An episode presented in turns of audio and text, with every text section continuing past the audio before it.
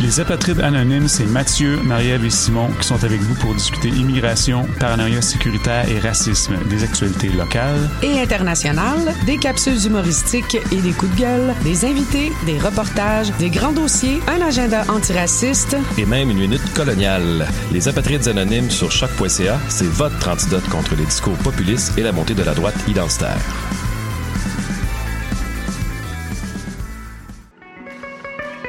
Les productions Nuit d'Afrique invitent tous les artistes de musique du monde au Canada à s'inscrire à la 14e édition des Silidor de la musique du monde.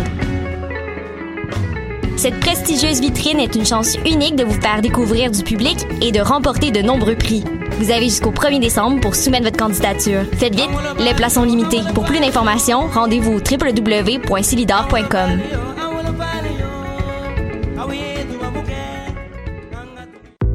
Toi aussi, tu aimerais faire une entrevue avec Magda Fusaro, des Raéliennes ou les Gilets jaunes du Québec? Si le monde du journalisme numérique t'intéresse, joins-toi à notre équipe de bénévoles qui contribue à enrichir la section reportage de la radio web choc.ca. Pour t'impliquer, écris-nous à information à choc.ca ou passe nous voir à la station. Tu rêves de jouer au festif de Baie-Saint-Paul? Le cabaret festif, c'est pour toi. Tu pourrais remporter plus de 30 000 en bourse, en spectacle et en visibilité partout au Québec et jouer devant le public curieux de Charlevoix. Tombe-nous dans l'œil. Inscription du 4 au 25 novembre, lefestif.ca baroblique cabaret. Chocolat est de retour avec son nouvel album Jazz Engagé.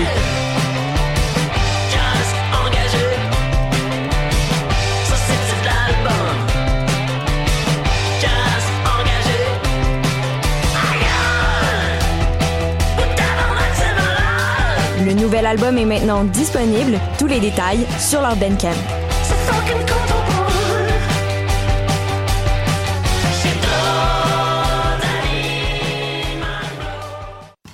Hi, this is Ty Siegel, and you're listening to CHOQ in Montreal.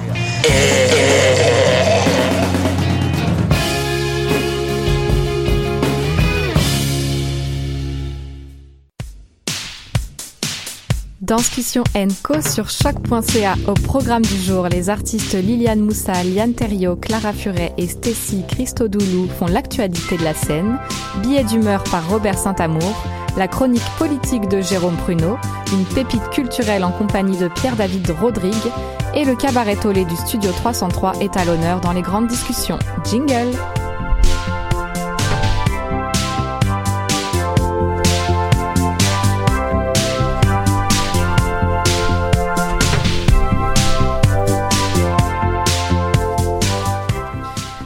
Bonjour à toutes et à tous, vous écoutez Discussion Co sur les ondes de choc.ca. Nous sommes le vendredi 22 novembre 2019 et vous embarquez pour 90 minutes culturelles, 34e épisode aujourd'hui. Toutes les deux semaines, Discussion Co décrypte l'actualité des arts de la scène en vous proposant des entrevues, des chroniques, des rencontres d'artistes et acteurs culturels. Et tout de suite, c'est l'actu de la scène, rencontre avec des artistes qui font l'actualité des scènes montréalaises et qui avons-nous avec nous aujourd'hui Clara? Oui, mode aujourd'hui, lumière sur trois et même quatre projets au cœur de l'actualité. J'ai le plaisir de recevoir quatre artistes autour de la table. Nadia, est-ce que ça va? C'est le nom de la dernière pièce de la chorégraphe Liliane Moussa qui a pris l'affiche hier soir à Tangente, créée en collaboration avec l'artiste multidisciplinaire Caroline Saint-Laurent, euh, qui en a conçu les costumes et l'installation. Bonjour Liliane. Bonjour. Tu es accompagnée de Liane Thériault, l'une des quatre interprètes qui portent la pièce et qui n'en est pas à sa première collaboration avec toi. Bonjour Liane. Bonjour. À vos côtés, la chorégraphe et performeuse Clara Ferret qui signe la conception et la direction artistique de Rather a Ditch d'après une idée originale d'Olivier Bertrand, directeur de la chapelle Scène Contemporaine où l'on pourra découvrir la pièce du 27 au 29 novembre. Et ce n'est pas la seule actualité euh, de notre invité puisque sa pièce de groupe Cosmic Love prendra l'affiche aussi les 3 et 4 décembre à l'usine C. Euh, on en glissera aussi quelques mots. Bonjour Clara. Bonjour. Et enfin, avec nous également aujourd'hui, Stacy Christodoulou, metteur en scène, fondatrice et directrice artistique de la compagnie The Other Theatre pour sa pièce bilingue All Flesh is Grass, présentée à l'Espace Nox depuis le 13 et jusqu'au 30 novembre. Bonjour Stacy. Bonjour. Alors merci à toutes les quatre d'être avec nous aujourd'hui.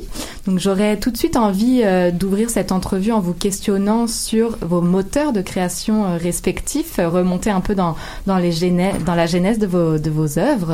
Alors, euh, Stacy, All Flesh is Grass, c'est, une pièce euh, mariant théâtre, danse, euh, chant polyphonique. Est-ce que tu peux nous dire un peu quelle est, quelle est l'origine de cette pièce? Comment est-elle née? Bon, ça fait presque trois ans que j'avais l'envie de marier le monde science-fiction avec la chant polyphonique. Puis j'ai je voulais euh, euh, faire comme une espèce d'histoire qui parle de la future proche et la future euh, qui s'en viennent. Puis j'ai trouvé un ensemble qui s'appelle Ensemble Alchimia, qui font le chant polyphonique, qui sont spécialisés à le chant médiéval. Puis j'ai demandé à, la groupe de me joindre dans cette grande aventure, puis on a commencé. J'ai aussi euh, demandé à quelques amis, euh, les acteurs, les danseurs, de nous joindre. Puis voilà, on a commencé à faire euh, quelques essais, de parler de nos, de nos préoccupations. Puis la pièce a commencé. Alors que ça m'intrigue, comment on mêle science-fiction et chant polyphonique? Ben, La raison que j'ai eu cette idée, c'est parce que quand j'ai visité tous les musées, quand j'ai voyagé, j'ai rendu compte que entre le, on peut dire, la fin de la chute de l'Empire romain, puis le début de Renaissance, il n'y a pas beaucoup ça veut dire il n'y a pas beaucoup d'artefacts, il n'y a pas beaucoup de, de, choses dans les musées, puis je, je, je me rends compte que toutes les choses que je connais à propos de l'histoire lointaine sont par les films et YouTube. Puis pour la future, ben, on peut juste imaginer ça. Puis je pensais, OK, si on perd toute la connaissance qu'on a dans le cloud en ce moment, ou si on est vraiment... Euh, on, on, veut juste mettre toutes les connaissances, toutes nos mémoires sur les quoi de tout ça perd qu'est-ce que ça va venir? Parce que dans l'ancien euh, empire, ça a pris juste trois générations pour perdre tout. Ça veut dire, euh, on a on a commencé avec euh, une civilisation qui est assez raffinée, puis à la fin, on est tombé sur l'âge du ténèbre. Mm. Dans trois générations. Ça ça veut dire que ça peut passer assez rapidement. Mm-hmm. Puis c'est ça, on a, on a commencé de parler un peu d'histoire, l'histoire, euh, la mémoire. Avec une, une, grosse équipe, on va, on va revenir à, à ça bientôt. Alors Clara, pour toi, euh, Rather Ditch, il s'agit d'une invitation lancée par Olivier Bertrand, si je ne me trompe pas. Oui, euh, c'est ça, c'est donc euh, Olivier Bertrand qui a lancé le projet album qui au fait consiste à choisir un album de son choix et à l'utiliser comme on le veut, donc euh, l'utiliser un peu comme dramaturgie pour notre pièce. Et j'ai sélectionné, j'ai sélectionné Different Trains de Steve Reich et j'en ai fait une réponse en silence au fait en grande partie. C'est-à-dire que dans cette euh, pièce-là, Reich émet l'hypothèse euh, euh, qui est la, celle qui est si j'avais pris un autre train. parce que quand il était jeune, il voyageait entre New York et LA, entre son père et sa mère qui étaient divorcés. Il prenait des trains et c'était pendant les années 39 45, les années de la guerre, et c'était un, petit garçon juif, et il s'est dit, mais si j'avais été à un autre endroit en même temps, j'aurais pris un autre train. Donc c'est a different train. Et il parle évidemment des trains de la mort. Et donc j'ai fait cette réponse-là euh, euh, un peu en silence en me disant, ben, s'il avait pris cet autre train, si on avait tous pris cet autre train, euh, voilà, il y aurait eu le silence au lieu de cette œuvre. Et, et c'est un peu une grande, une longue méditation sur la mort, mais d'une façon très lumineuse, au fait. Donc c'est vraiment une pièce pour moi clair-obscur. Euh, et c'est un silence qui se veut euh, euh, comme euh, qui se veut vraiment euh, apaisant et qui veut créer une intimité entre les spectateurs et, et ce qui se passe sur scène. mais j'ai réalisé que ce silence peut être très demandant aussi pour pour beaucoup de gens, le silence en général.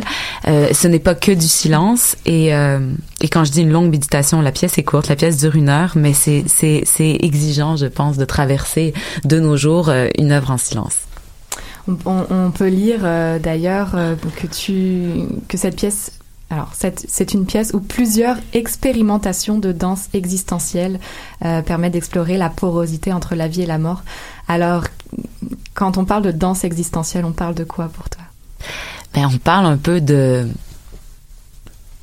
qu'est-ce que je fais avec mon corps, pourquoi je danse, pourquoi je choisis de faire ce geste-ci au lieu de ce geste-là. Donc pour moi, on parle beaucoup de justesse et d'authenticité finalement, parce qu'on se questionne à savoir euh, pourquoi on fait ce qu'on fait. C'est comme ça que je le comprends. Et euh, aussi pourquoi moi je suis ici, pourquoi moi je suis en vie. Donc on parle de gratitude et de culpabilité. Donc c'est toujours les deux côtés de la même pièce de monnaie.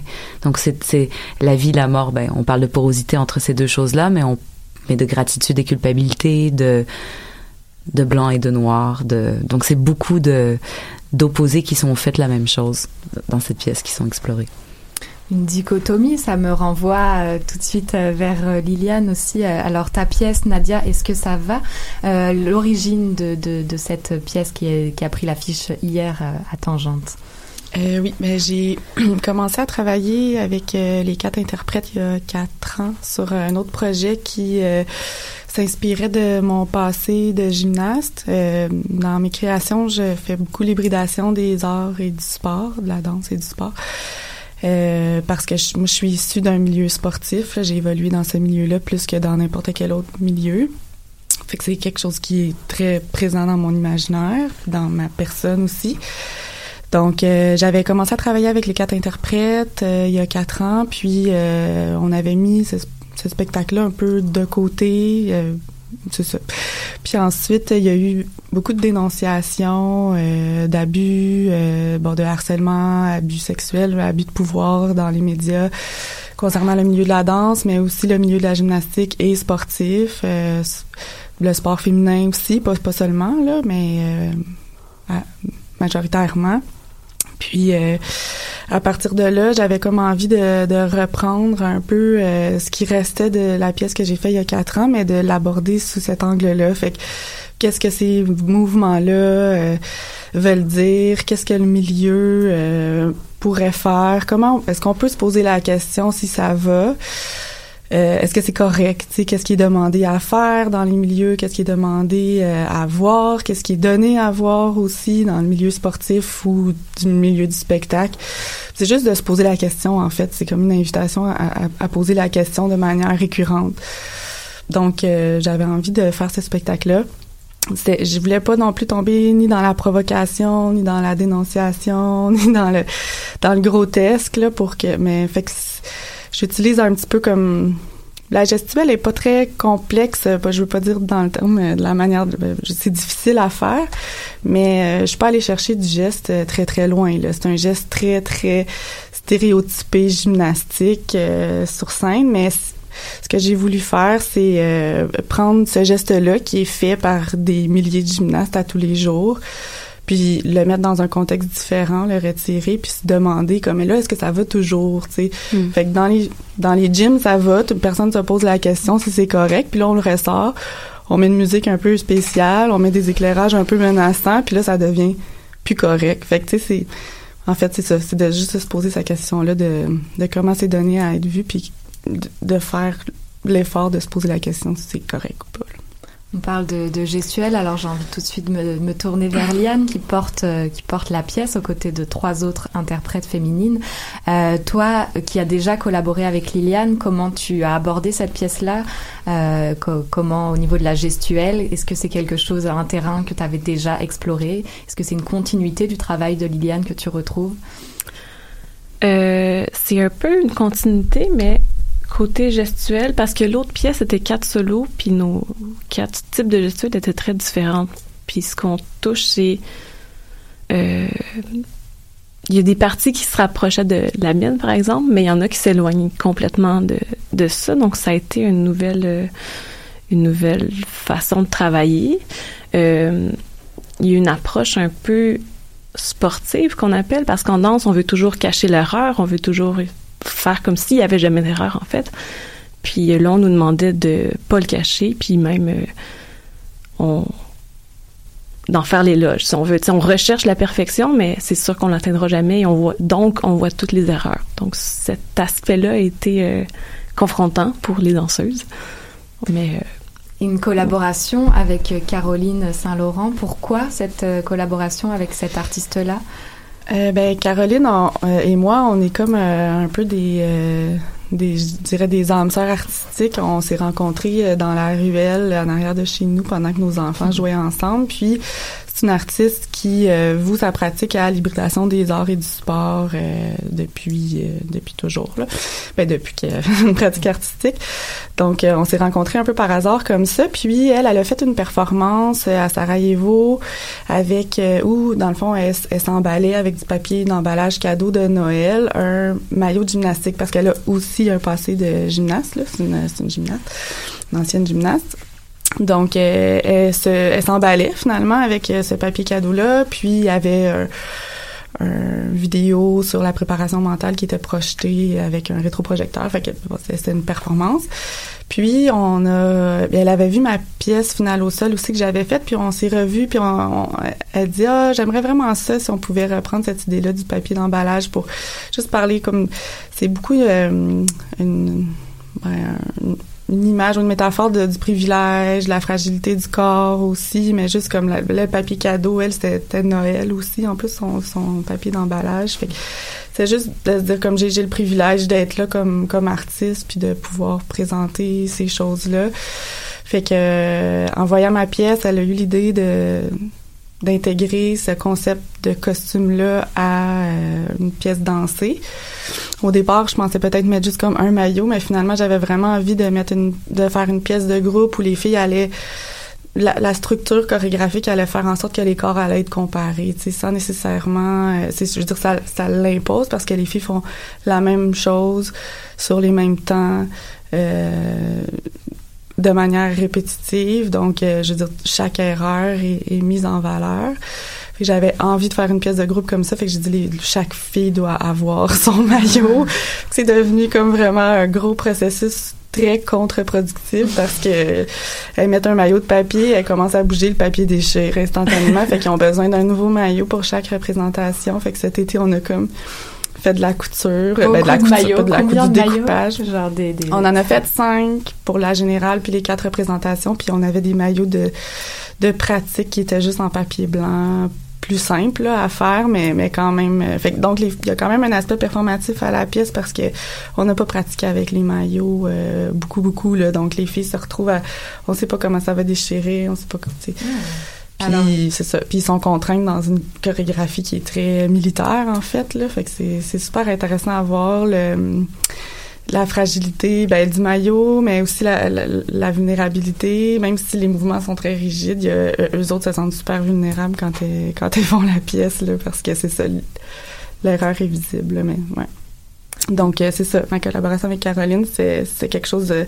Ça faisait longtemps qu'on voulait faire ça, puis on a encore euh, plein d'idées de, choses à faire ensemble. donc, c'est une première collaboration qui va certainement s'ouvrir euh, sur d'autres.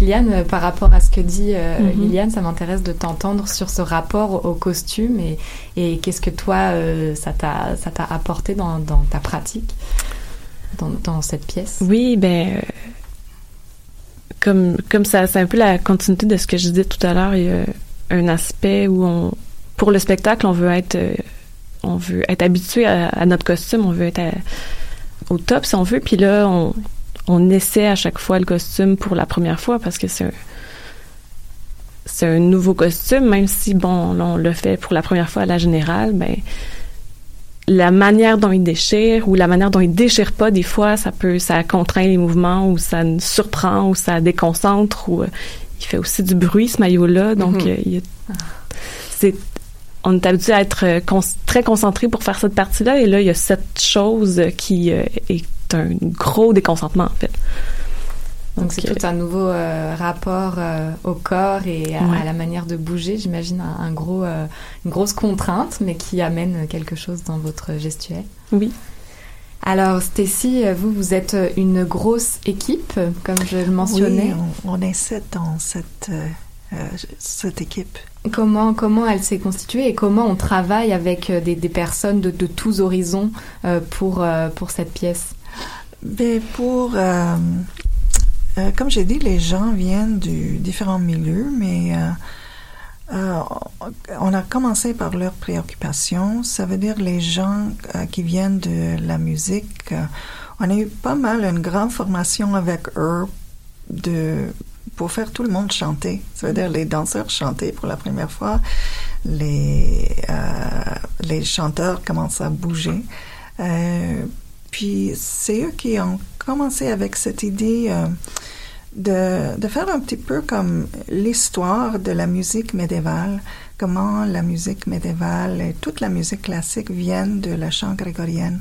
Parce que je me rendu compte, comme artiste, que je connais pas du tout sur la musique du tout. Je pensais que, OK, je connais quelque chose, mais tout à fait, j'ai, j'ai, euh, les gens, ils, ils m'ont fait une grande, grande formation à propos de la musique.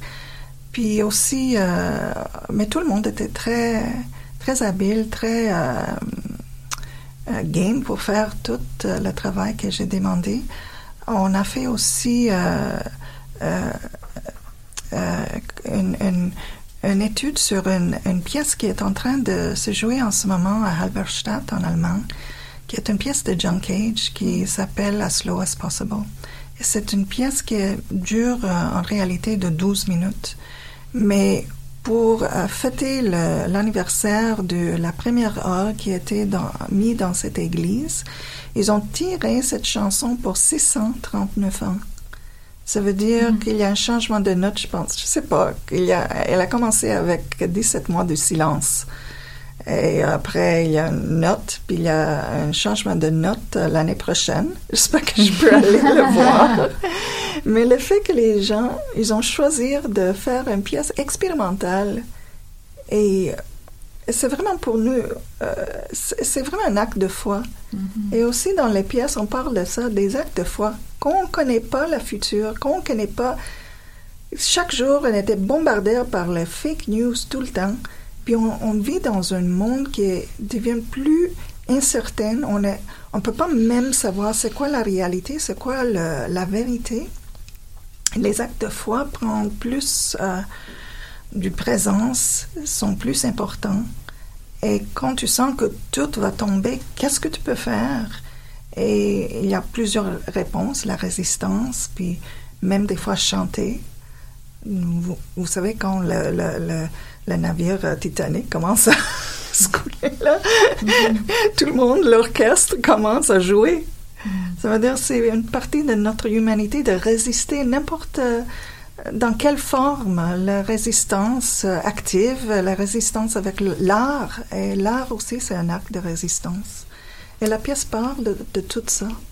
Mhm, Puis ça s'inscrit dans, dans la, la démarche du, du Other Theater aussi, de, de la compagnie? Oui, parce qu'on est vraiment préoccupé par les grandes questions existentielles. Puis aussi, euh, pour nous, c'est vraiment une partie de notre démarche artistique. Mhm. Et ça fait depuis le 13 novembre que vous tournez la pièce, alors Oui, oui. Euh, donc j'imagine déjà beaucoup de réactions, beaucoup de... Oui, oui, on a, on a eu vraiment un accueil assez euh, chaleureux par le public. On, tout le monde, c'est une pièce très intime, un public, juste 50 personnes. Tout le monde est assis euh, dans un grand cercle. Puis on fait tout le monde chanter, on fait tout le monde et c'est, c'est quelque chose assez comme euh, Inclusif. inclusif dans le bon sens. Puis euh, il y a des, des, des, des points qui sont très très drôles, des autres qui c'est vraiment une lettre d'amour pour une planète qui est en train de se détruire. Et pour nous, c'est vraiment une chanson aussi d'amour pour notre planète. Mhm. Alors je me tourne vers Clara parce que là, euh, ce n'est pas un groupe dont on parle, mais bien d'un solo Oui. avec Rather Ditch. Je pense qu'on n'a pas euh, évoqué, mais c'est Céline Bonnier qui porte cette pièce. Oui, donc c'est vraiment une, euh, une pièce qui est en, euh, donc vraiment qui a été créée en collaboration avec Céline Bonnier, qui est actrice et qui pour une des premières fois, je pense, vraiment danse euh, sur scène, euh, et du moins n'utilise pas de mots. Euh, et c'est aussi une collaboration avec Caroline Monet, euh, artiste visuelle euh, et cinéaste, mais dans ce cas-ci, qui a créé une scénographie pour la pièce, qui elle aussi s'est inspirée de Different Trains pour imaginer euh, un mur assez imposant et fragile à la fois, euh, qui, qui bouge à sa façon, qui donc est un personnage actif euh, sur scène. Et d'habitude, je laisse une grosse place à la musique, euh, comme dans la pièce de groupe qui va être présentée à l'usine C les 3 et 4 décembre, Cosmic Love. La musique est, est scénographique, elle est architecturale, elle est énorme. Et euh, je trouve que là, on dirait que c'est c'est la scénographie de Caroline Monet euh, qui prend cette place-là dans le silence, qui, qui habite vraiment euh, euh, l'espace. Et c'est donc voilà, c'est vraiment une discussion entre euh, Reich, Céline, Caroline Monet, euh, Karine Gauthier qui a fait des éclairages magnifiques et, et moi-même. On est toutes en train de se questionner sur et si on avait pris un autre train, en fait, sur la question de la fragilité de notre destinée. En fait. Mhm. Alors tu évoquais euh, Cosmic Love et j'aimerais bien t'entendre aussi euh, dire quelques quelques phrases à propos de cette pièce de groupe là cette fois et c'est moins euh, c'est ta première je pense. C'est ma première pièce de groupe et la première pièce au fait que j'ai signée seule. J'ai j'ai fait souvent des collaborations mais celle-là je l'ai signée seule. Euh, c'est donc une pièce qui a fait sa première à la Place des Arts en décembre 2017 et donc maintenant on revient d'une d'une assez grande tournée en Europe et même en Azerbaïdjan on est Oh. allé. Ouais. Et et là on revient la faire à Montréal je pense pour la dernière fois parce qu'on l'a beaucoup joué ici. Euh, c'est une pièce de groupe on est sept sur scène y compris mon frère Thomas Fury qui fait la musique, qui est aussi sur donc qui est live sur scène et qui danse aussi avec nous. Euh, donc voilà, la pièce est composée euh, de super interprètes comme Winnie Ho, Zoé Voss, Benjamin Camino, Francis Ducharme, Simon Portugal. Peter Yashko, mon mari et moi-même. Fait que voilà, c'est plein de gens. Euh, c'est une pièce euh, voilà, vraiment où le son, la lumière et la chorégraphie euh, tiennent une place égalitaire et constituent l'œuvre à, part entière tous ensemble, avec une espèce de hiérarchie très horizontale entre les médiums. Et c'est une pièce... euh, oui, c'est une pièce qui, qui parle beaucoup d'écoute euh, entre les uns et les autres et d'empathie, en fait. En fait, on travaillait sur des représentations, euh, ben, des représentations dans le corps de, de phénomènes physiques ou astrophysiques. On, on, on jouait à, à, à faire des expérimentations de mécanique quantique. on on s'imaginait qu'on pouvait, euh, je sais pas, essayer de tomber dans un trou noir ou euh, ou euh, euh, voilà, on s'inspirait de, de vulgarisation euh, scientifique et pour faire des, des explorations. Et finalement, ça s'est révélé vraiment être euh, des constellations d'écoute et, et ça s'est révélé être vraiment très humain et très à propos de, de l'écoute. Quand la science et l'art se rencontrent. Alors, je vais rappeler les dates de, de toutes les pièces que, que vous nous proposez. Alors, Nadia, est-ce que ça va? Liliane Moussa plus Caroline Saint-Laurent, c'est du 21 au 24 novembre à Tangente, en programme double avec le Slow Change de Tess, Mar- Tess Martens.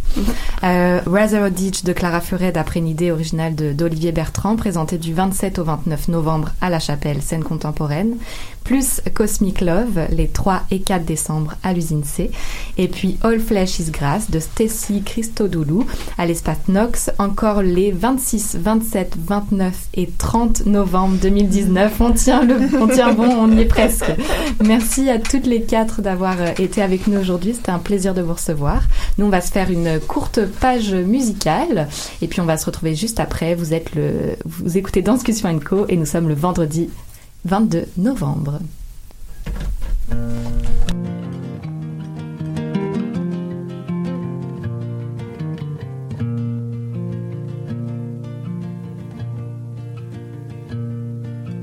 C'est une calomnie, tout ce qu'on dit.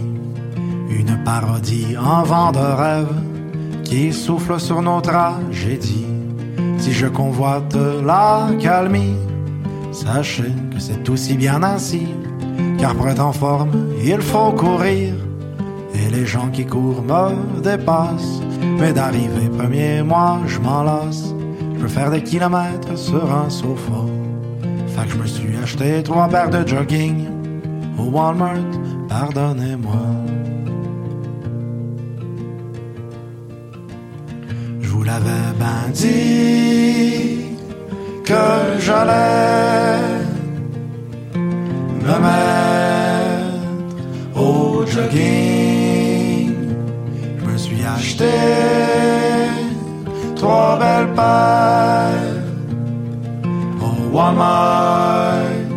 Pardonnez-moi.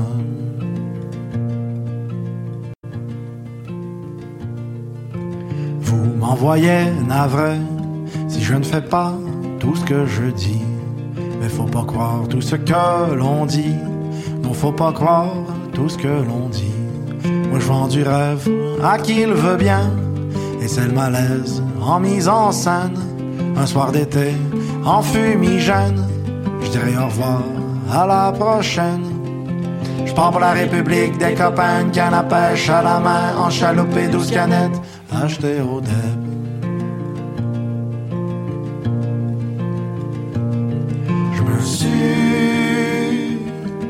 Acheté douze canettes à partager. Viens, on part pour le chalet. On va faire du jogging entre amis.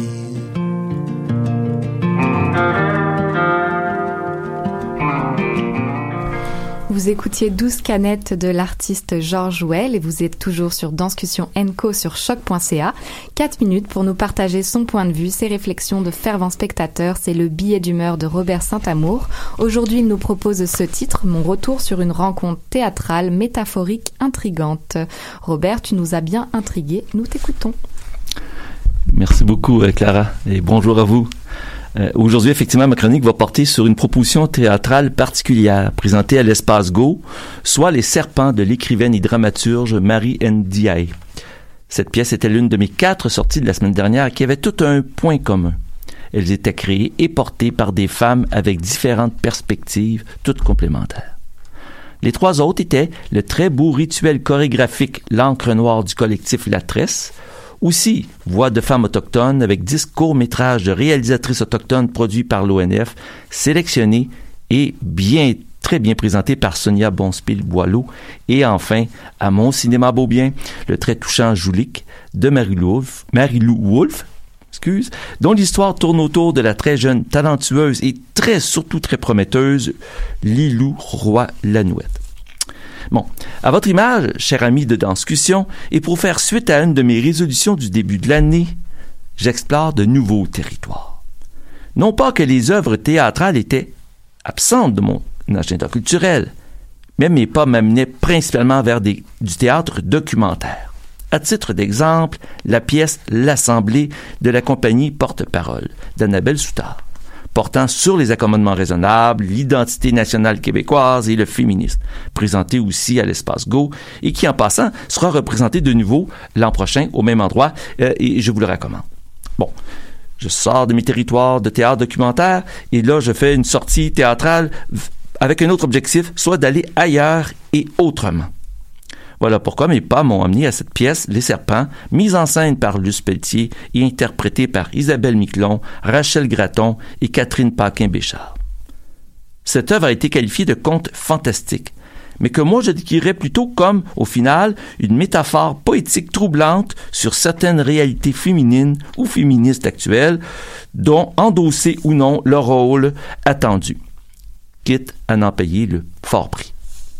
Enlevé de rideau, nous plongeons rapidement dans le bain ou le faux, puisque nous sommes, nous nous retrouvons un 14 juillet caniculaire. Une femme et sa belle-fille au seuil de la porte d'une maison. Le fils refuse que sa mère entre, mais pourquoi?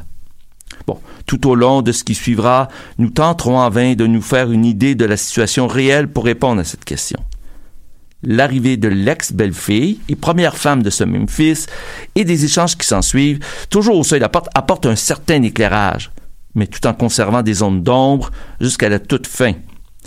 Difficile de distinguer le réel ici de l'imaginaire.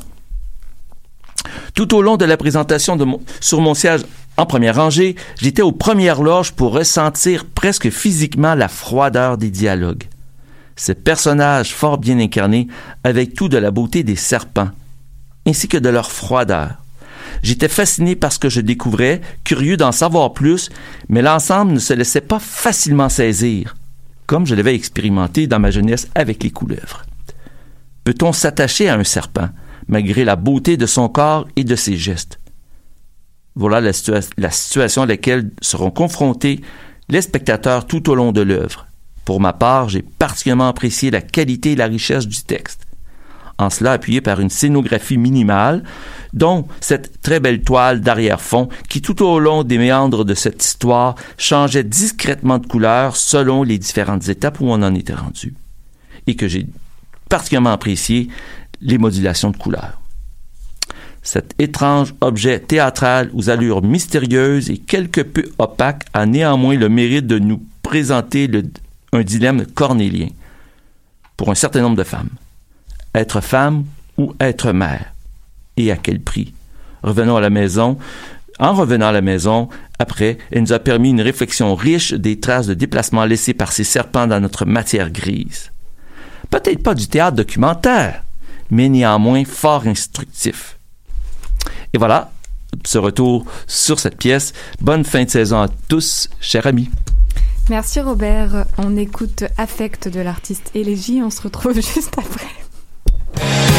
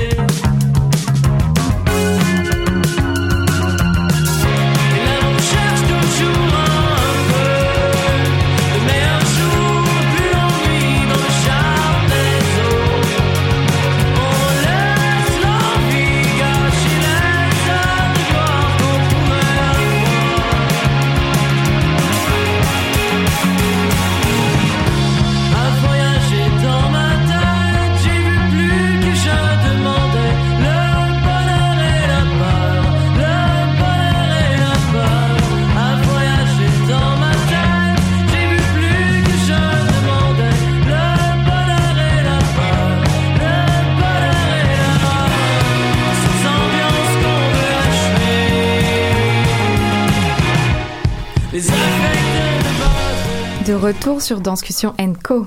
Il alterne les, chroniques politiques, enjeux de société avec David Lavoie. Aujourd'hui, Jérôme Pruneau, le directeur général de Diversité Artistique Montréal, est avec nous. Réflexion, prise de position sur des enjeux sociaux, politiques et économiques. Il a carte blanche. Et aujourd'hui, c'est avec ce, avec ce titre qu'il nous arrive. Je t'aime, moi non plus. Jérôme, la parole est à toi. Et bonjour Clara, mes très chers amis de Danscussion Co, bon vendredi. À nouveau, il me fait plaisir d'échanger quelques idées et autres réflexions avec vous pour tenter humblement, bien évidemment, de démêler les chevaux de certaines situations qui parfois peuvent paraître bien cocasses. Et d'ailleurs, aujourd'hui, j'en ai une qui, selon moi, mérite le détour et qui concerne une question de politique intérieure qu'aucun pays du monde entier n'arrive véritablement à traiter sans se mettre les pieds dans le plat et surtout sans lui donner la valeur qu'elle mérite. Je parle ici de la question de l'immigration pour laquelle, si vous avez suivi l'actualité comme moi ces deux trois dernières semaines, le gouvernement du Québec s'est emmêlé les pinceaux solides. D'où ma question du jour. Comment se fait-il qu'on puisse à ce point ne pas comprendre ni questionner suffisamment le social pour commettre de telles erreurs?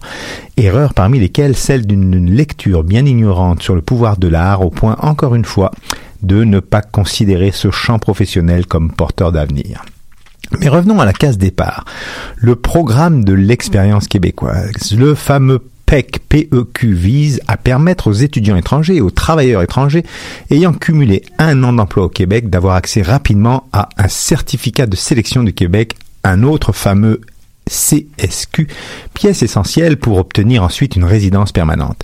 À l'heure où le Québec s'attend dans les dix prochaines années à devoir combler oui, écoutez bien, 1,4 million d'emplois, on s'entend qu'il est préférable, dans une société qui présente un solde démographique, négatif, autrement dit qui ne fait pas assez de bébés pour combler les aînés qui vont à trépas, eh bien on s'entend qu'il est préférable d'avoir des candidats à l'immigration pour combler le déficit. Et c'était ma foi bien parti avec une immigration constante d'environ 50 000 personnes par an pour être précis depuis les années Couillard. Mais voilà qu'à l'arrivée de la CAQ par mesure électoraliste, le nouvel gouvernement a décidé d'une part de baisser ce taux d'immigration pour le ramener en 2009, en 2019 pardon, à 40 000 personnes par an. Véritable non-sens aux yeux des chiffres criants de besoin, mais a aussi décidé d'autre part de transformer la loi sur cette immigration afin de soi-disant mieux répondre aux besoins en matière de pénurie de main-d'œuvre. Car c'est bien de cela qu'il s'agit et si vous avez l'occasion de circuler comme moi hier sur l'autoroute Jean Lesage en direction de Québec, vous le comprendrez bien mieux en lisant les incessantes banderoles accrochées sur les murs des entreprises avec cette magnifique rhétorique nous embauchons. Bref, le Québec a besoin des autres. Et c'est là que JS, euh, SJB, pardon, alias Simon Jolin plus jeune ministre en poste au gouvernement Legault et ministre aux dents longues, voire avec certains canines affûtés au point d'enrayer le plancher, entre en scène avant avec la volonté de réformer vite. Trop vite. Il avait pourtant bien commencé en souhaitant assouplir l'admissibilité au PEQ justement en rendant admissibles plusieurs programmes de formation professionnelle avec une durée de 900 heures alors que le minimum était jusque-là de 1800 heures malheureusement sans consulter les milieux. Cela lui a valu, par exemple, un gros raté au niveau de la formation fondamentale que mène au métier de préposé aux bénéficiaires, qui, malgré l'immense besoin dans ce secteur gigantesque même, n'atteint même pas le nouveau seuil de minimal puisqu'il compte seulement 870 heures de formation. Donc, petite bourde de notre cher minute et autre bourde dans le même style, toujours sans consulter les milieux, celle de vouloir réduire considérablement le nombre d'étudiants et d'employés qui pouvaient être acceptés au Québec, notamment à travers cette fameuse liste de 218 domaines de formation professionnelle admissibles. Alors qu'il n'y avait aucune restriction de ce type par le passé, seuls les candidats détenant maintenant un diplôme ou ayant travaillé au Québec dans un domaine défini par le ministère de l'Immigration pouvaient désormais postuler au PEQ. Mais regarder de près, la liste en question était truffée d'incohérences, comme celle majeure, liée notamment au bac en sciences domestiques. Mais quel est ce programme Quelles sont les écoles et les universités qui le proposent?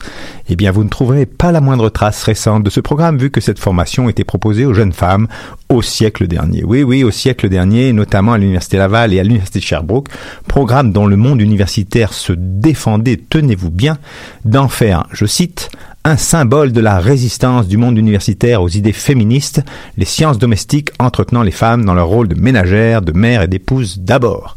Fin de citation.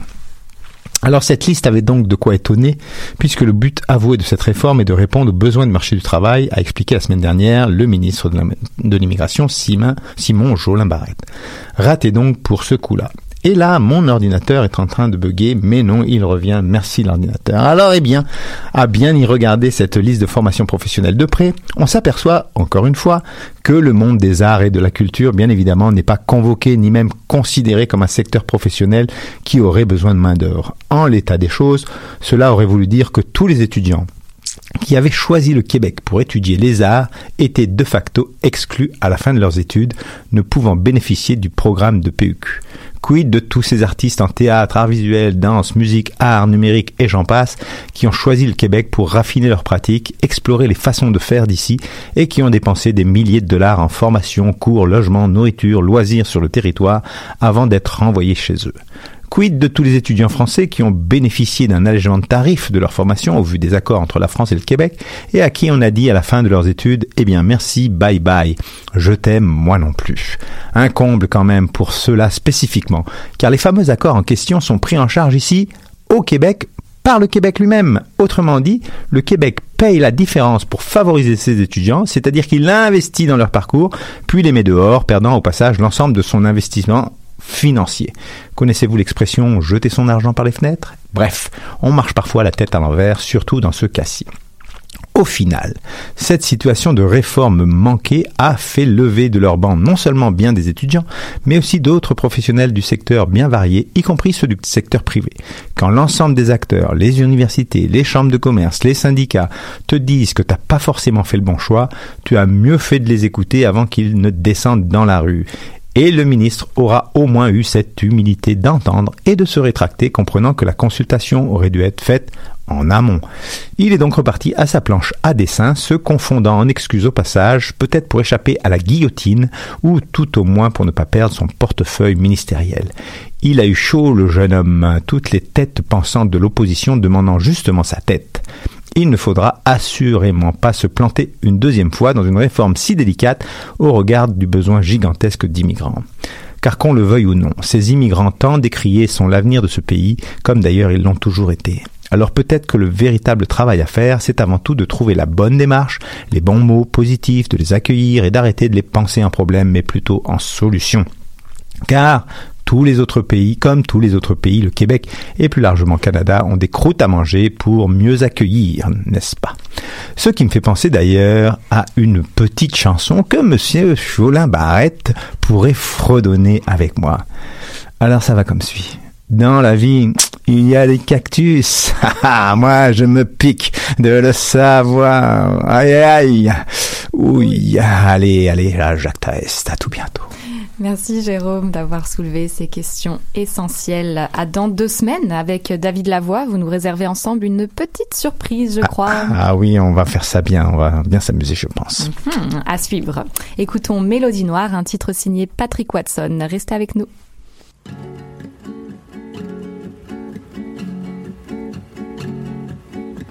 Tell me where the wind is blowing, cause that's where the music's going.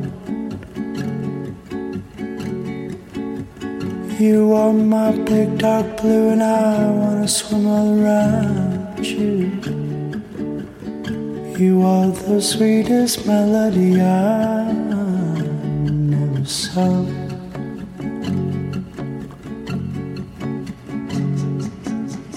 I feel like I know you, but you're just a ghost to me.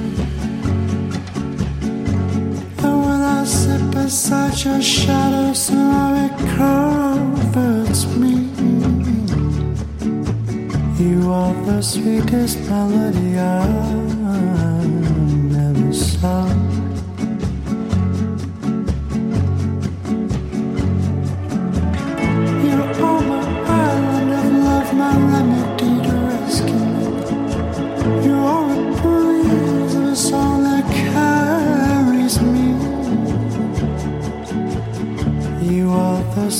Sweetest melody I never saw.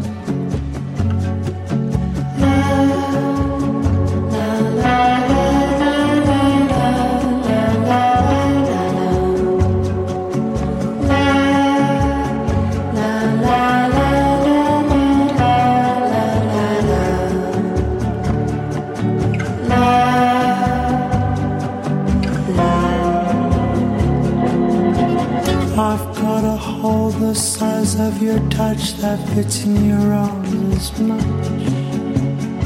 And when I try to fill it up, the hole gets bigger every time. You are the sweetest melody I never saw. You are the sweetest melody I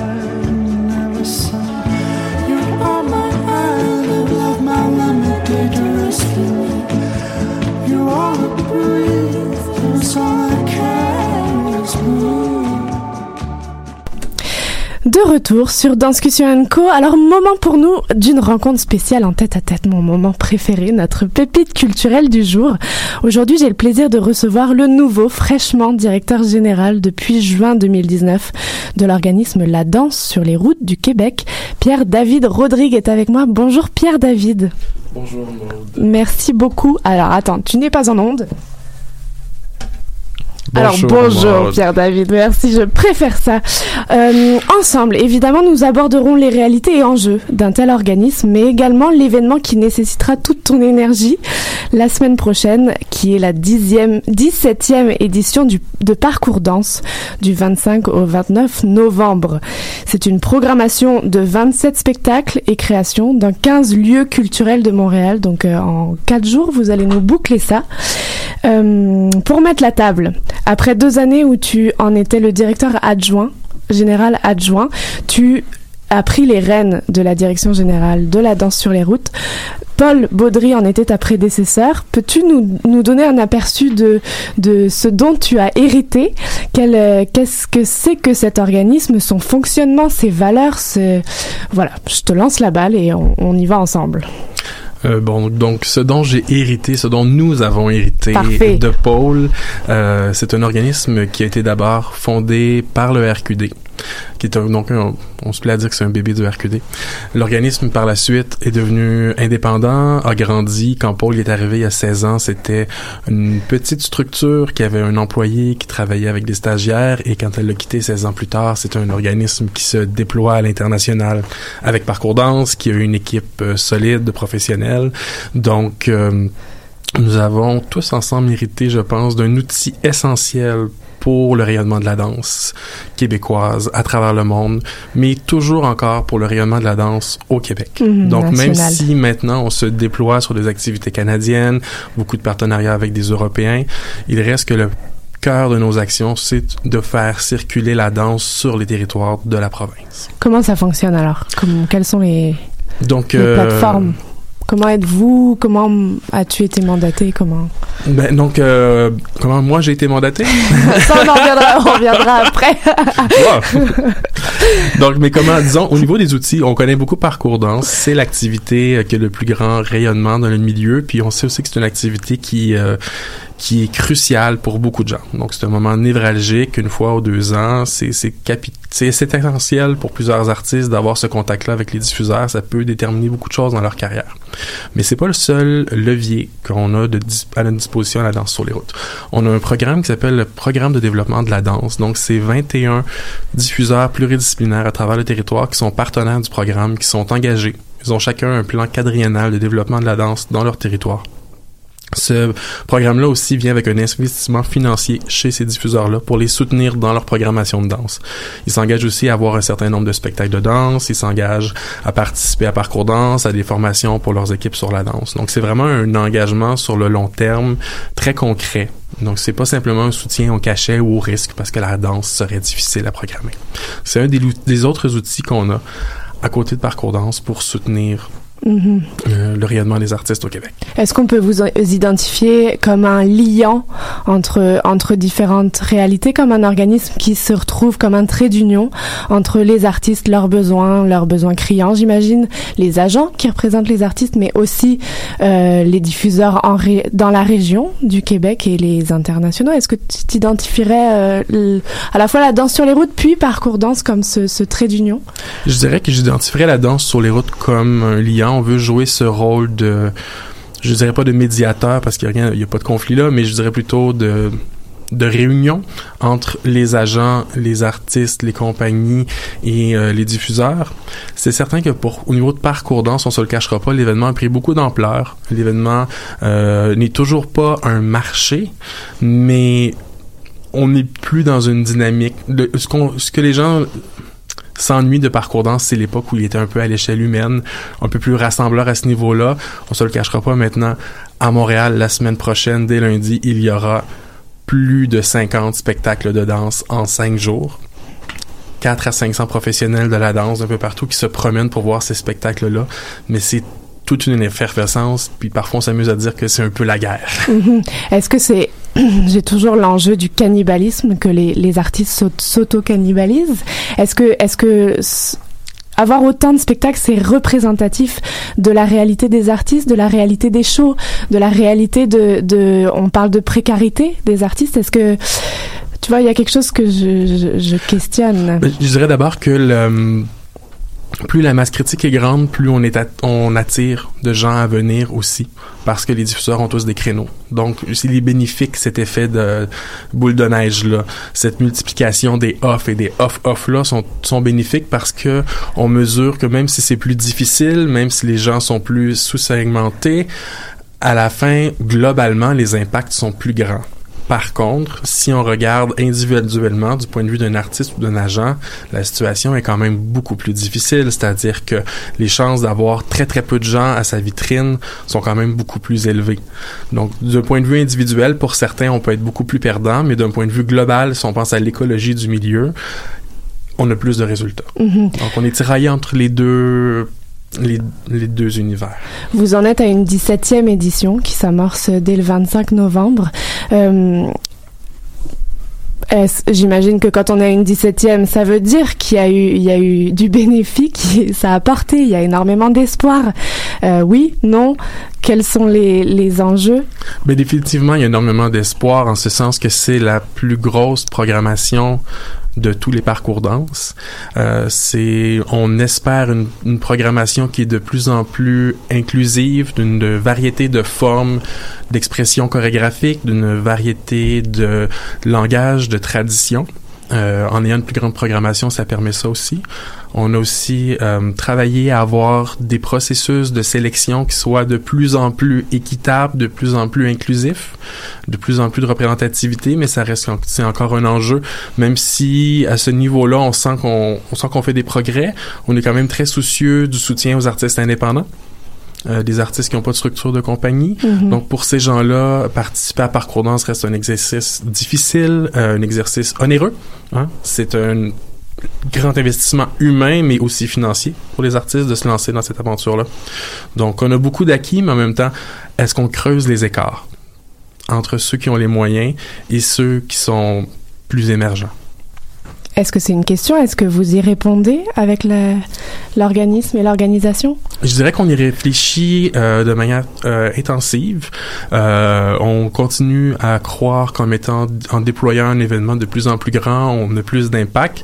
Mais cette année, par exemple, avec la Serre Art Vivant, on a un projet, c'est un projet pilote, donc s'appelle Parcours exploratoire, où on a six artistes émergents avec moins de 50 pratiques qui sont invités à participer à Parcours Danse. Mais ce n'est pas qu'une inscription gratuite, c'est surtout un parcours de cinq jours où ils sont accompagnés, vont rencontrer des diffuseurs, vont rencontrer des agents. Donc le but, c'est de les professionnaliser à travers ce parcours-là. Mais on a toujours en tête aussi d'arriver à trouver des solutions pour les gens pour qui l'accès à ce Mhm. type d'événement-là euh, est problématique. Tout- C'est là où vous restez à échelle humaine. Tu, sais, tu nous disais le, le marché international, euh, on est en train de développer à l'international, mais en même temps, vous restez à échelle humaine dans cette considération des, des inégalités, d'une certaine façon. Je ou- dirais qu'on reste à échelle humaine en le considérant, mais qu'on n'est pas encore arrivé à trouver une solution qui va vraiment répondre euh, aux enjeux du milieu. Et c'est pour ça que je souligne le fait qu'on a d'autres euh, leviers à travers l'année. On organise entre autres avec le FTA et le OFTA des rencontres Mhm. qui sont accessibles à tous euh, au mois de juin où il y a aussi des moyens de rencontrer des diffuseurs. On organise ça aussi à Québec autour de la bourse Rideau. Donc c'est un, c'est un événement qu'on organise en parallèle qui est accessible à tout le milieu des gens de Québec. Donc, on a ces autres petits moments ponctuels-là, mais défini- définitivement, le, le gros feu d'artifice, c'est Parcours Danse. Et euh, on a besoin de, de, de pousser cette réflexion-là. Donc, je pense que le, le défi des deux prochaines années pour le prochain parcours danse, c'est d'arriver à pousser cette réflexion-là sur comment accompagner soit des, des travails chorégraphiques qui trouvent pas leur place sur les marchés ou dans les programmations des diffuseurs, mais aussi accompagner des artistes dans ce je dirais pas professionnalisation, mais dans ce développement de leur carrière-là, cet accès à la scène. Mhm. J'ai envie de rappeler les valeurs autour desquelles l'or- l'organisme et donc les événements. Il y a Jouer dehors, on n'a pas parlé aussi. euh, donc Parcours Danse, Jouer dehors s'organise aussi. Puis c'est important, je pense, que de toujours euh, rappeler les fondations, l'ouverture, l'engagement, l'enrichissement, l'émulation et le leadership sont les, valeurs portées par euh, la danse sur les routes. Comment vous fonctionnez à l'intérieur pour, pour être au plus proche des réalités des artistes. Est-ce que vous ouvrez vos portes? On peut venir discuter avec vous. Je pense à tous ces diffuseurs, ces artistes de province, de région qui ont du mal à venir à Montréal, ce pôle, puis comment on, comment on, navigue entre, entre Montréal et la province, quelles sont les réalités aussi? Comment vous facilitez? Et, euh, et on entend les besoins criants de l'extérieur de Montréal. Je vous dirais qu'au niveau des artistes qui sont à l'extérieur de Montréal, déjà, et des diffuseurs aussi qui sont à l'extérieur de Montréal, on essaie lorsque c'est possible de soutenir leur déplacement. Il y a certains événements de formation où on permet d'assister à distance. Donc, on est en train de développer notre expertise pour permettre d'assister à distance aux formations parce que même si un artiste de Québec a la possibilité d'être soutenu financièrement pour assister à une formation à Montréal ou un atelier, ça lui demande quand même de s'absenter pendant quelques jours, donc d'avoir une perte de revenus.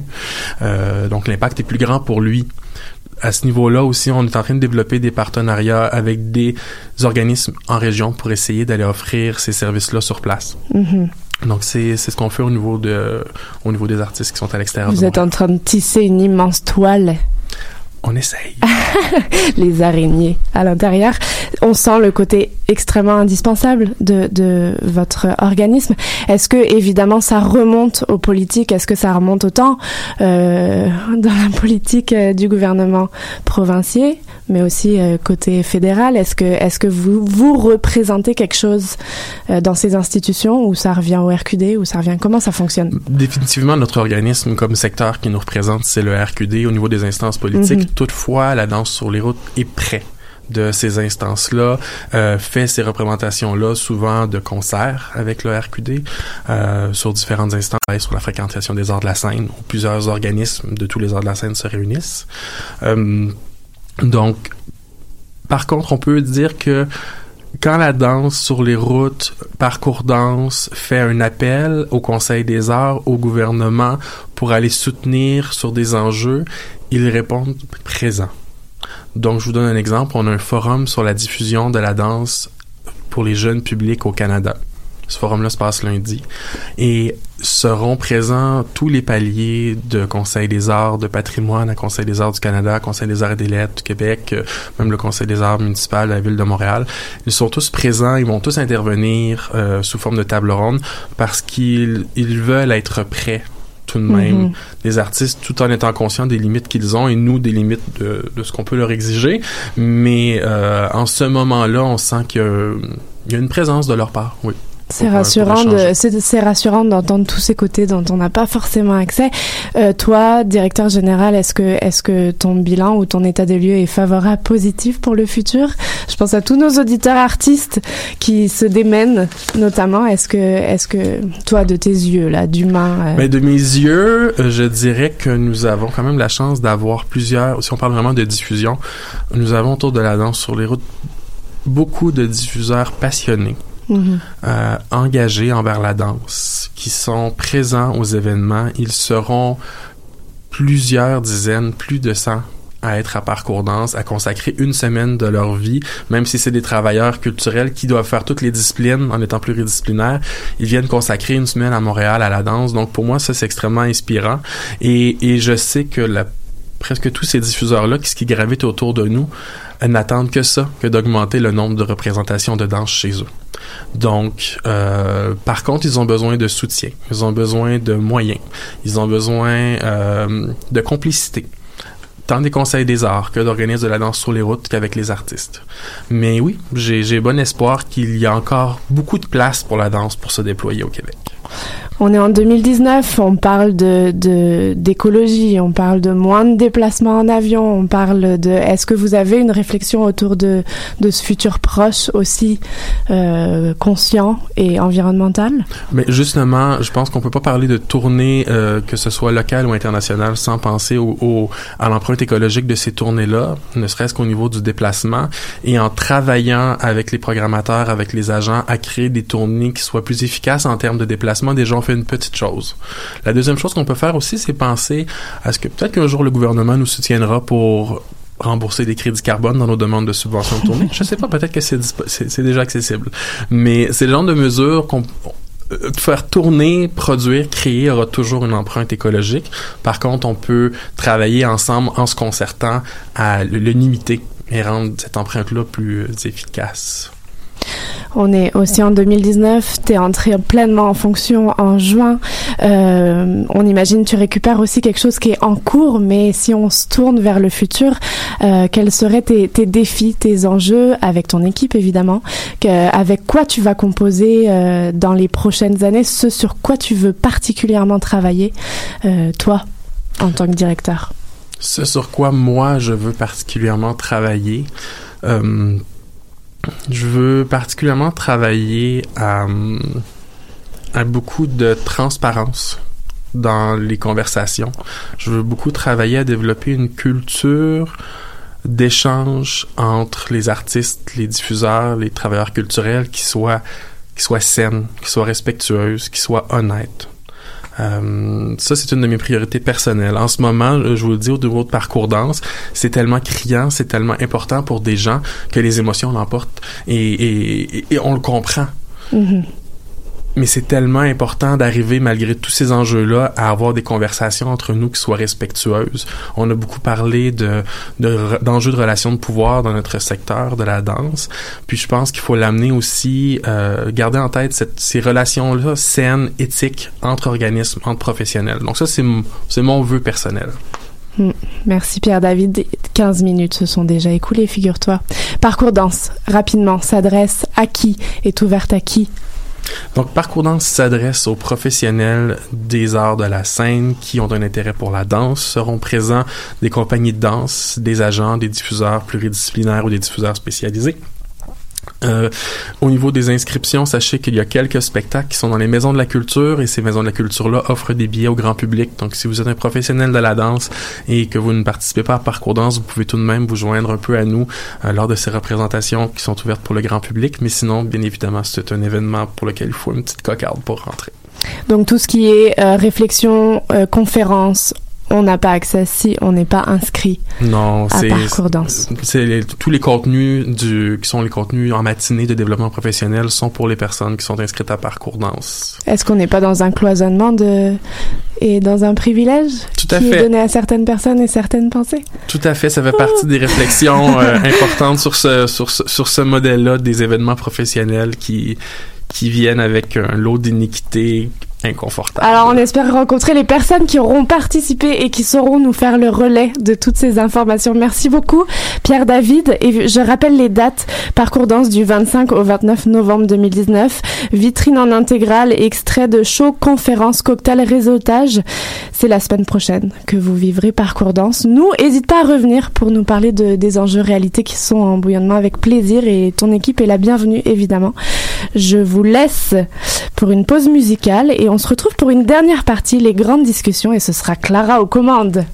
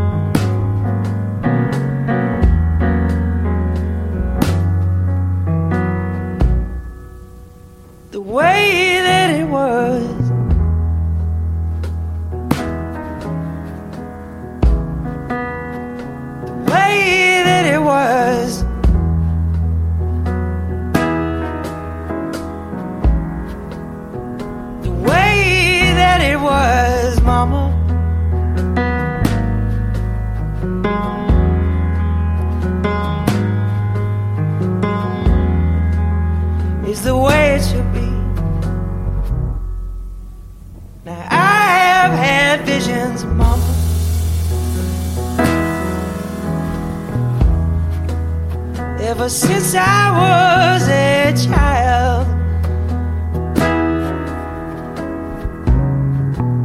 And when you kissed me and smiled.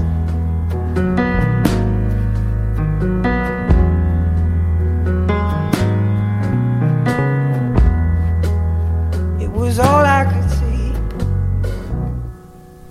Vous écoutiez De Leif Volbeck et nous embarquons dans la dernière partie de nos 90 minutes culturelles, les grandes discussions, le, moment d'ouvrir les portes d'événements de réalité culturelle, de paroles d'artistes et de travailleurs culturels autour d'une thématique proposée. Alors le 30 novembre 2019, dans le cadre des 30 ans du studio 303, ça fait beaucoup de 3, aura lieu la septième édition du cabaret Tollé dont la thématique cette année est Saturnale éternelle. Alors pour nous en parler, j'ai le plaisir de recevoir les co-directrices générales et artistiques Myriam Genestier et Kim Sancho. Bonjour Myriam. Bonjour. Et bonjour Kim San. Bonjour. Alors à leur côté, euh, deux des artistes de la soirée, la performeur multi- multidisciplinaire et membre fondatrice du collectif Carmagnol, Eliane Bonin, alias Lily la Terreur. Bonjour Eliane. Bonjour. Et la chorégraphe et performeuse Alida Esmail. Bonjour Alida. Bonjour. Alors merci beaucoup à toutes les quatre d'être avec nous aujourd'hui. Alors avant, avant de plonger dans le cœur de cette euh, septième édition du Cabaret Tollé, je le disais, le Studio 303 souffle ses 30 bougies cette année. Euh, L'heure du bilan aussi. Petite euh, rétrospective, l'histoire du Studio 303 en quelques mots, Myriam, difficile, hein, mais en quelques grands faits. Des derniers 30 ans du Studio 303 Eh oui, 30 ans, Oh on y my va. God. Qu'est-ce que c'est le Studio 303 Toi, combien de temps Oh ça là fait là. que tu es directrice générale Ok, ben moi je suis là depuis, euh, je fais partie des meubles, je suis là depuis presque le début. C'est ça. J'aime dire que j'ai adopté le 303 Mhm. euh, en petite enfance et je suis ravie d'être coparent présentement avec Kim San. Mais je dirais ce qui est ce qui a enduré parce que le studio a passé euh, à travers beaucoup euh, depuis 30 ans, mais on est dans le même lieu et c'est un lieu qui devient de plus en plus rare, euh, surtout dans le quartier des spectacles et dans le centre-ville. C'est un, vieux bâtiment avec un, un grand âme et euh, une historique euh, important et le plancher c'est le même depuis 30 ans. On l'a ressablé, il est super beau. Euh, et c'est un lieu qui a été quand même fondé par trois femmes qui, qui venaient de disciplines différentes, mais très basées, ancrées dans le corps. Et je pense que cette perspective multidisciplinaire et féministe et un peu outsider a, a vraiment marqué le studio et, et c'est ça qui endure dans, dans, dans plein de différentes formes jusqu'à ce jour. Quel en est le, le mandat de ce studio? La mission, c'est de soutenir euh, la danse contemporaine, les artistes qui œuvrent en danse euh, contemporaine et en performance indisciplinée. Donc, on est organisme de soutien. Alors toi, Kim San, tu es là depuis longtemps aussi, mais ce n'est que récemment que tu es passé du côté de la direction euh, générale et, et artistique. Comment s'est amorcé ce, ce changement? Bah, Clara, comme tu sais, on était euh, à l'UQAM euh, étudiante euh, ensemble. Euh, et puis en 2013, euh, j'ai rejoint l'équipe du 303. J'ai fait un stage aux communications non rémunérées de, je sais pas, trois mois, six mois. Et puis en fait, euh, j'ai été engagée derrière, fait que je suis restée. Puis j'ai fait plusieurs postes. Euh, au 303, j'ai fait les communications, l'administration. Et c'est ça, ça va faire euh, six ans, sept ans. Et puis, depuis l'année passée, je suis à la co-direction avec Myriam. Félicitations, un, un beau binôme. Alors, euh, cette septième édition du, du Cabaret Tollé, pour les auditeurs qui ne connaîtraient pas euh, ce cabaret, peut-on avoir une petite mise en contexte? Qu'est-ce que qu'est-ce que c'est que ce Cabaret Tollé? Euh, on, a, on a lancé le cabaret Tollé comme un événement de financement, mais surtout de conscientisation suite à une coupure qu'on a eue de la part du patrimoine canadien euh, que on trouvait la motivation était politique et que c'était euh, parce que on faisait des trucs qui plaisaient pas au régime Harper. Alors euh, c'était vraiment presque un cabaret anti-Harper. et, euh, et après, par la suite, euh, on a on a continué à juste laisser ça comme une plateforme euh, d'expression politique, euh, de, de critique politique de, des enjeux euh, auxquels on faisait face. Alors on a on a traité euh, de l'austérité, on, on a traité le le virage numérique l'année dernière. Le gros mot. Et La pauvreté la pauvreté et les artistes. euh, et cette année, ben, c'est un peu plus ludique. Ça, ça déménage au Studio 303. C'était à la Sala Rosa avant. On voulait ramener tout chez nous pour le 30e anniversaire et aussi pour parce que c'est plus accessible. euh, On est plus accessible aux fauteuils roulants, etc. Et euh, quoi d'autre? Oui, donc c'est plus ludique cette année. C'est- les Saturnales euh, éternelles. On, joue un peu sur le thème du retour de Saturne parce qu'on a 30 ans et aussi sur ce ancien festival romain où le statu quo était vraiment renversé, les dynamiques de pouvoir renversées. On se dit, et si on imaginait que ça pouvait être euh, un changement éternel? Ça, c'est un peu ça le, le thème de la soirée. Mhm. Alors, euh, Eliane, je sais que tu n'en es pas à ta première participation à un cabaret tollé. Oh non. Euh, Alida, est-ce que toi, c'est ta première participation Oui, c'est la première fois. O- Ok, alors euh, qu'est-ce que ça représente cette tribune euh, pour chacune d'entre vous, Eliane? Eh ben moi, euh, dans ma carrière, dans mon cheminement humain aussi, je me suis toujours collée aux tribus qui, qui initient des projets qui donnent beaucoup de liberté puis d'émancipation. Euh, comme tu l'as dit, euh, je fais partie de Carmagnol. Puis pour moi, quand je me suis installée à Montréal en 99, ben j'ai été amenée naturellement à rencontrer plein de monde qui ouvre ce genre d'espace-là qui sont très privilégiés, c'est-à-dire euh, on nous fait confiance, Euh, on a des cartes blanches, puis pour moi, tant que l'art est une carte blanche, c'est bel et bien de l'art. Quand ça doit être formaté pour euh, plaire aux lois du marché, pour se vendre, tout ça, ça vient tout de suite tordre. Puis justement, ce genre de plateforme-là, où est-ce qu'on a le droit à avoir un propos critique, puis à travers les arts clownesques, on peut rire de tout. Fait que ça, c'est très exutoire. Euh, pour moi, en 2014, euh, on s'attendait de moi à ce que je fasse un coup de gueule contre la gentrification parce que c'était pendant la période de l'évacuation des lofts moraux où j'ai habité pendant dix ans. Puis au contraire, je venais d'être au courant euh, de, la réalité, de la chirurgie euh, esthétique, de la vulve, de la labiaplastie à cette époque-là. Puis j'ai dit non, je vais faire quelque chose là-dessus. C'est vraiment trop creepy. Fait qu'il a fallu que je fasse un acte de clown pour que ça passe. Fait que pour moi, on dirait que dans le cabaret tollé, souvent, il y a des tons très sérieux qui ont besoin d'être aussi. Fait faut se prendre au sérieux. faut arrêter de toujours être en train de sourire, puis de déguiser, puis de mettre du bonbon sur la pilule, que c'est des... Il y a beaucoup de poison dans nos sociétés. Euh, à la base, il y a eu plein de bonnes idées pour développer ces sociétés-là, mais quand c'est plus pour servir l'humain, puis la vie sur Terre, puis l'émancipation des, des personnes, eh ben ça doit être critiqué. Puis qu'il y ait une plateforme comme ça, pour moi, c'est génial. Je vais être là avec mes deux acolytes, Gab Garand puis Solène euh, Lorrain La Liberté, qui, euh, qui anime le cabaret euh, Carmagnol avec moi au Plaza l'année prochaine. Mais on avait monté huit sketchs, puis il y avait comme des trucs que je voulais adapter pour euh, le cabaret de Tollé que je trouve que c'est une parfaite place pour que ce coup de gueule-là soit entendu, euh, puis qu'on puisse euh, jouer à tout, jouer au pouvoir, jouer au puissant, jouer à rire de ça, puis euh, dédramatiser un petit peu l'horreur des fois qui peut se passer de toute façon, de, de façon banale et quotidienne.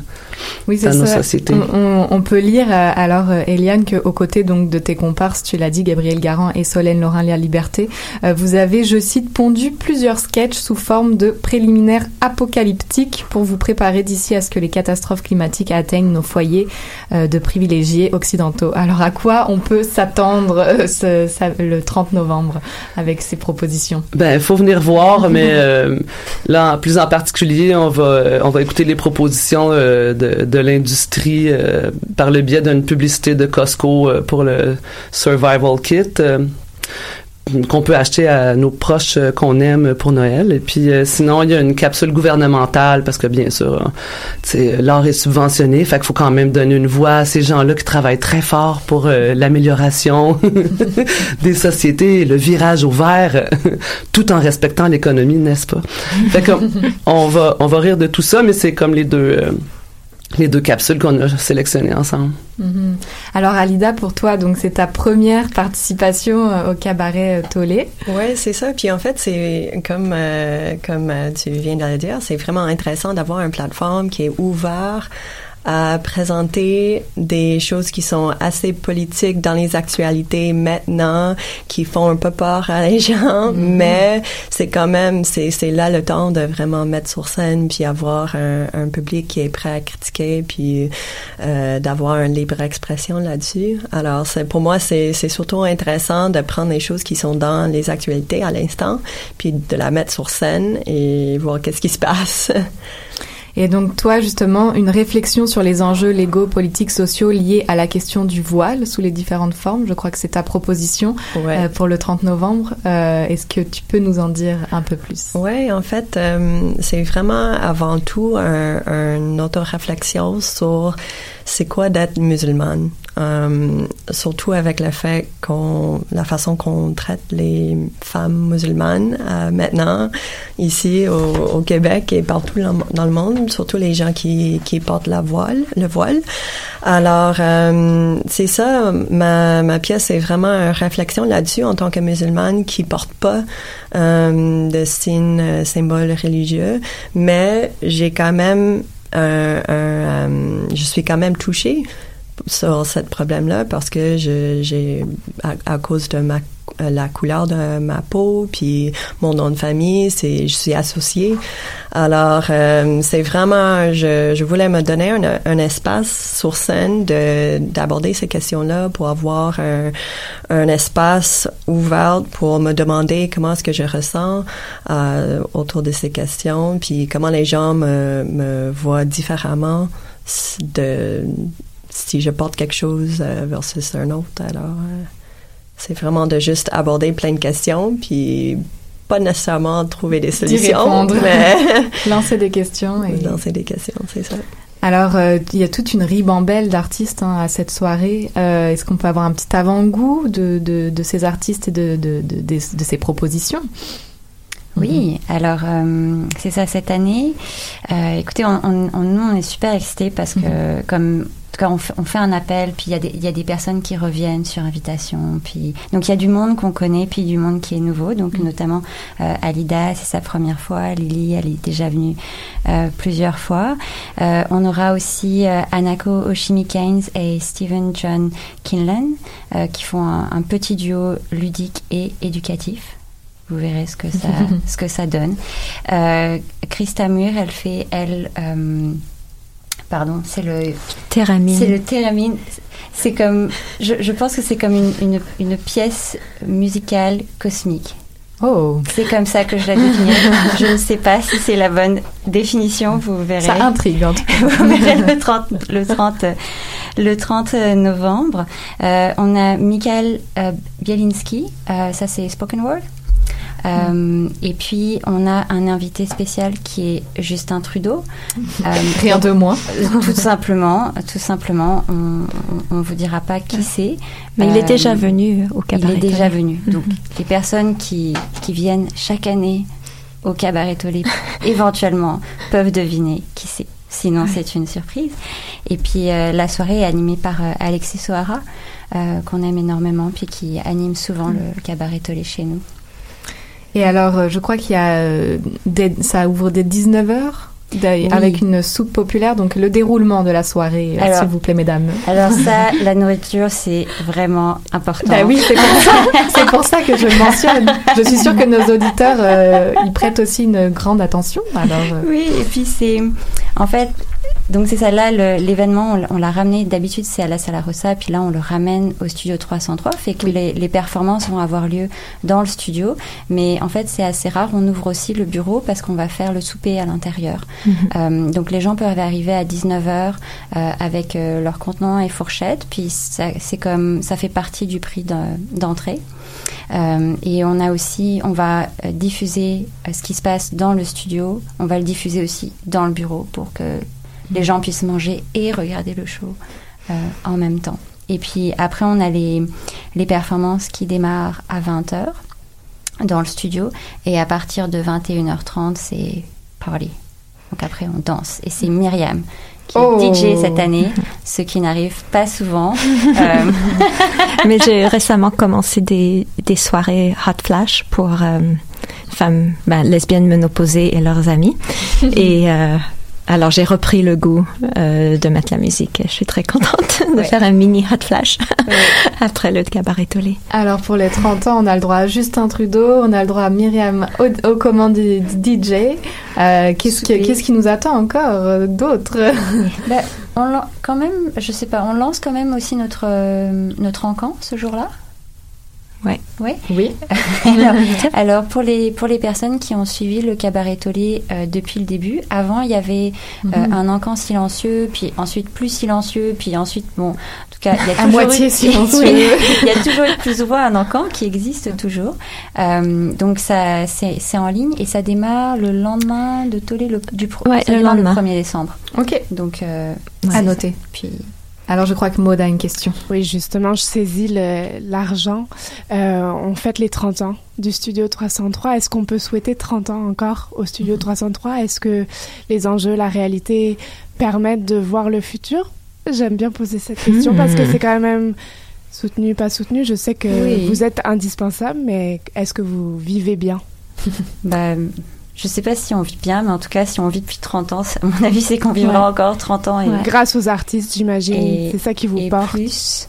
Oui, euh, oui, c'est sûr que c'est la, la mission. donc- Je crois que le plus grand enjeu, c'est euh, euh, le, la, gentrif- bah, la gentrification ou le, le développement de, du quartier des spectacles et de Montréal de façon générale parce que il n'y a aucune protection pour euh, les, euh, les commerces. Euh, on n'a pas de régie de logement ou quoi que ce soit comme ça. Donc, euh, on, on peut se faire euh, mettre dehors euh, avec un ou deux mois de préavis à n'importe quel moment. Et est-ce que ce, ce lieu est spécifique? Est-ce que vous y tenez? Est-ce que vous pensez à déménager pour porter... euh, Là, je plonge peut-être très profond, mais c'est des Bah, réalités. on, on, on est on pourrait, mais la, la difficulté aussi, c'est que vu le prix des loyers des studios Mhm. euh, aujourd'hui, pour nous, si on déménageait, on n'est pas sûr qu'on pourrait, qu'on pourrait euh, survivre à ça. Mhm. Euh, en plus du fait que ça fait 30 ans qu'on est au Belgo, puis que Ouais, on a un bon comme- loyer quand même. Il y a vraiment. un- Mais c'est pas protégé. Mhm. Oui. C'est toujours intéressant d'avoir l'envers du décor. Oui. Lily, tu as envie d'intervenir? Ouais, si je peux me permettre, euh, on dit que c'est grâce aux artistes que ça existe, le Studio 303, mais c'est pas tout à fait vrai parce que je le sais, je travaille dans une organisation comme ça où est-ce que tout est autogéré puis que les gens s'impliquent puis euh, c'est pas vrai que tu as un salaire euh, à la minute où est-ce que tu dis que tu as une idée puis une initiative comme ça puis c'est pas vrai que quand tu rêves d'avoir une grande programmation puis des résidences puis d'organiser des événements, euh, c'est pas juste grâce aux artistes, c'est administrer des projets artistiques, c'est énormément compliqué. Faut vraiment lever notre chapeau parce que à quelque part, c'est comme de dire que ben l'argent des subventions, ça va pas aux artistes, ça va aux demandeurs de subventions. C'est de la même façon que ça se passe. C'est-à-dire que organiser l'art pour que ça soit compréhensible dans un langage bureaucratique, fonctionnaire, financier, logistique, administratif. Aïe, c'est vraiment compliqué. Fait que moi, je vous lève vraiment mon chapeau. Je seconde. Puis ouais, c'est ça. Fait on en a besoin de ça. Oui, c'est essentiel. Mais s'il y a pas des gens qui se dédient à ça, puis je le sais que c'est pas pour la paye qu'on qu'on le fait à un moment donné. C'est pas une genre de job où est-ce que tu continues de le faire si t'es blasé. T'es t'es pas là. T'es pas en train de faire ce genre de job là si t'es blasé. Fait que euh, Lily, ouais, merci, oui, merci Lily oui, de, de, de souligner ça et c'est vrai que c'est important de, de le souligner. Ouais, fait que ben c'est l'activisme qui va faire en sorte que ça peut exister encore euh, dans dans 30 ans au niveau politique mais aussi au niveau environnemental. Mais à merci fait. beaucoup, euh, Lily, parce que je pense qu'on on en parle souvent aussi dans le- l'écosystème de la danse, que finalement, quand on est travailleur culturel, on a le salaire, etc. Mais tous les, tous les, les organismes sont pas du tout au même niveau Mm. dans, une, dans cette écologie. fait que c'est- Ouais. c'est- c'est On peut vous assurer qu'on est très mal payé au studio Ouais. 303. Sont des réalités importantes parce qu'on on pense évidemment aux privilèges et tout, mais c'est intéressant de Tout remettre les de bases pour tout le les, monde. les pendules à l'heure. Euh, on vous souhaite évidemment en 30 euh, belles années à venir. Euh, donc c'est un rendez-vous le 30 novembre au studio 303 pour le cabaret Saturn- Saturnal éternel dès 19h pour la soupe populaire et jusqu'au bout de la nuit ou presque pour un party endiablé. Merci à toutes les quatre d'avoir été avec nous aujourd'hui. Nos 90 minutes culturelles touchent à leur fin, l'heure de faire un rapide tour d'horizon des choses à voir à Montréal d'ici la prochaine émission. Offrez-vous un moment de méditation visuelle avec Inside, une installation vidéo de 6 heures de Dimitri euh, Papeouanou jusqu'au 23 novembre dès 17h30 à l'usine C. Toujours à l'usine C, le 28 et 29 novembre, Frédéric Gravel présente son solo Fear and Greed. Et du 27 au 30 novembre à l'Agora de la Danse, euh, on accueille Bygones de la compagnie vancouverienne, vancouveroise pardon, Out in Inner Space Dance Theater, un spectacle qui mêle danse multimédia et technique de marionnette. Un peu plus tard en décembre, du 4 au 7 décembre, on pourra assister à Frontera, euh, la dernière grande forme de la chorégraphe Dana Gingras, au théâtre Maisonneuve. Nous, on se retrouve pour la dernière émission de l'année 2019, le vendredi 6 décembre. Merci d'écouter Danscussion Co sur choc.ca. Belle fin de semaine à tous.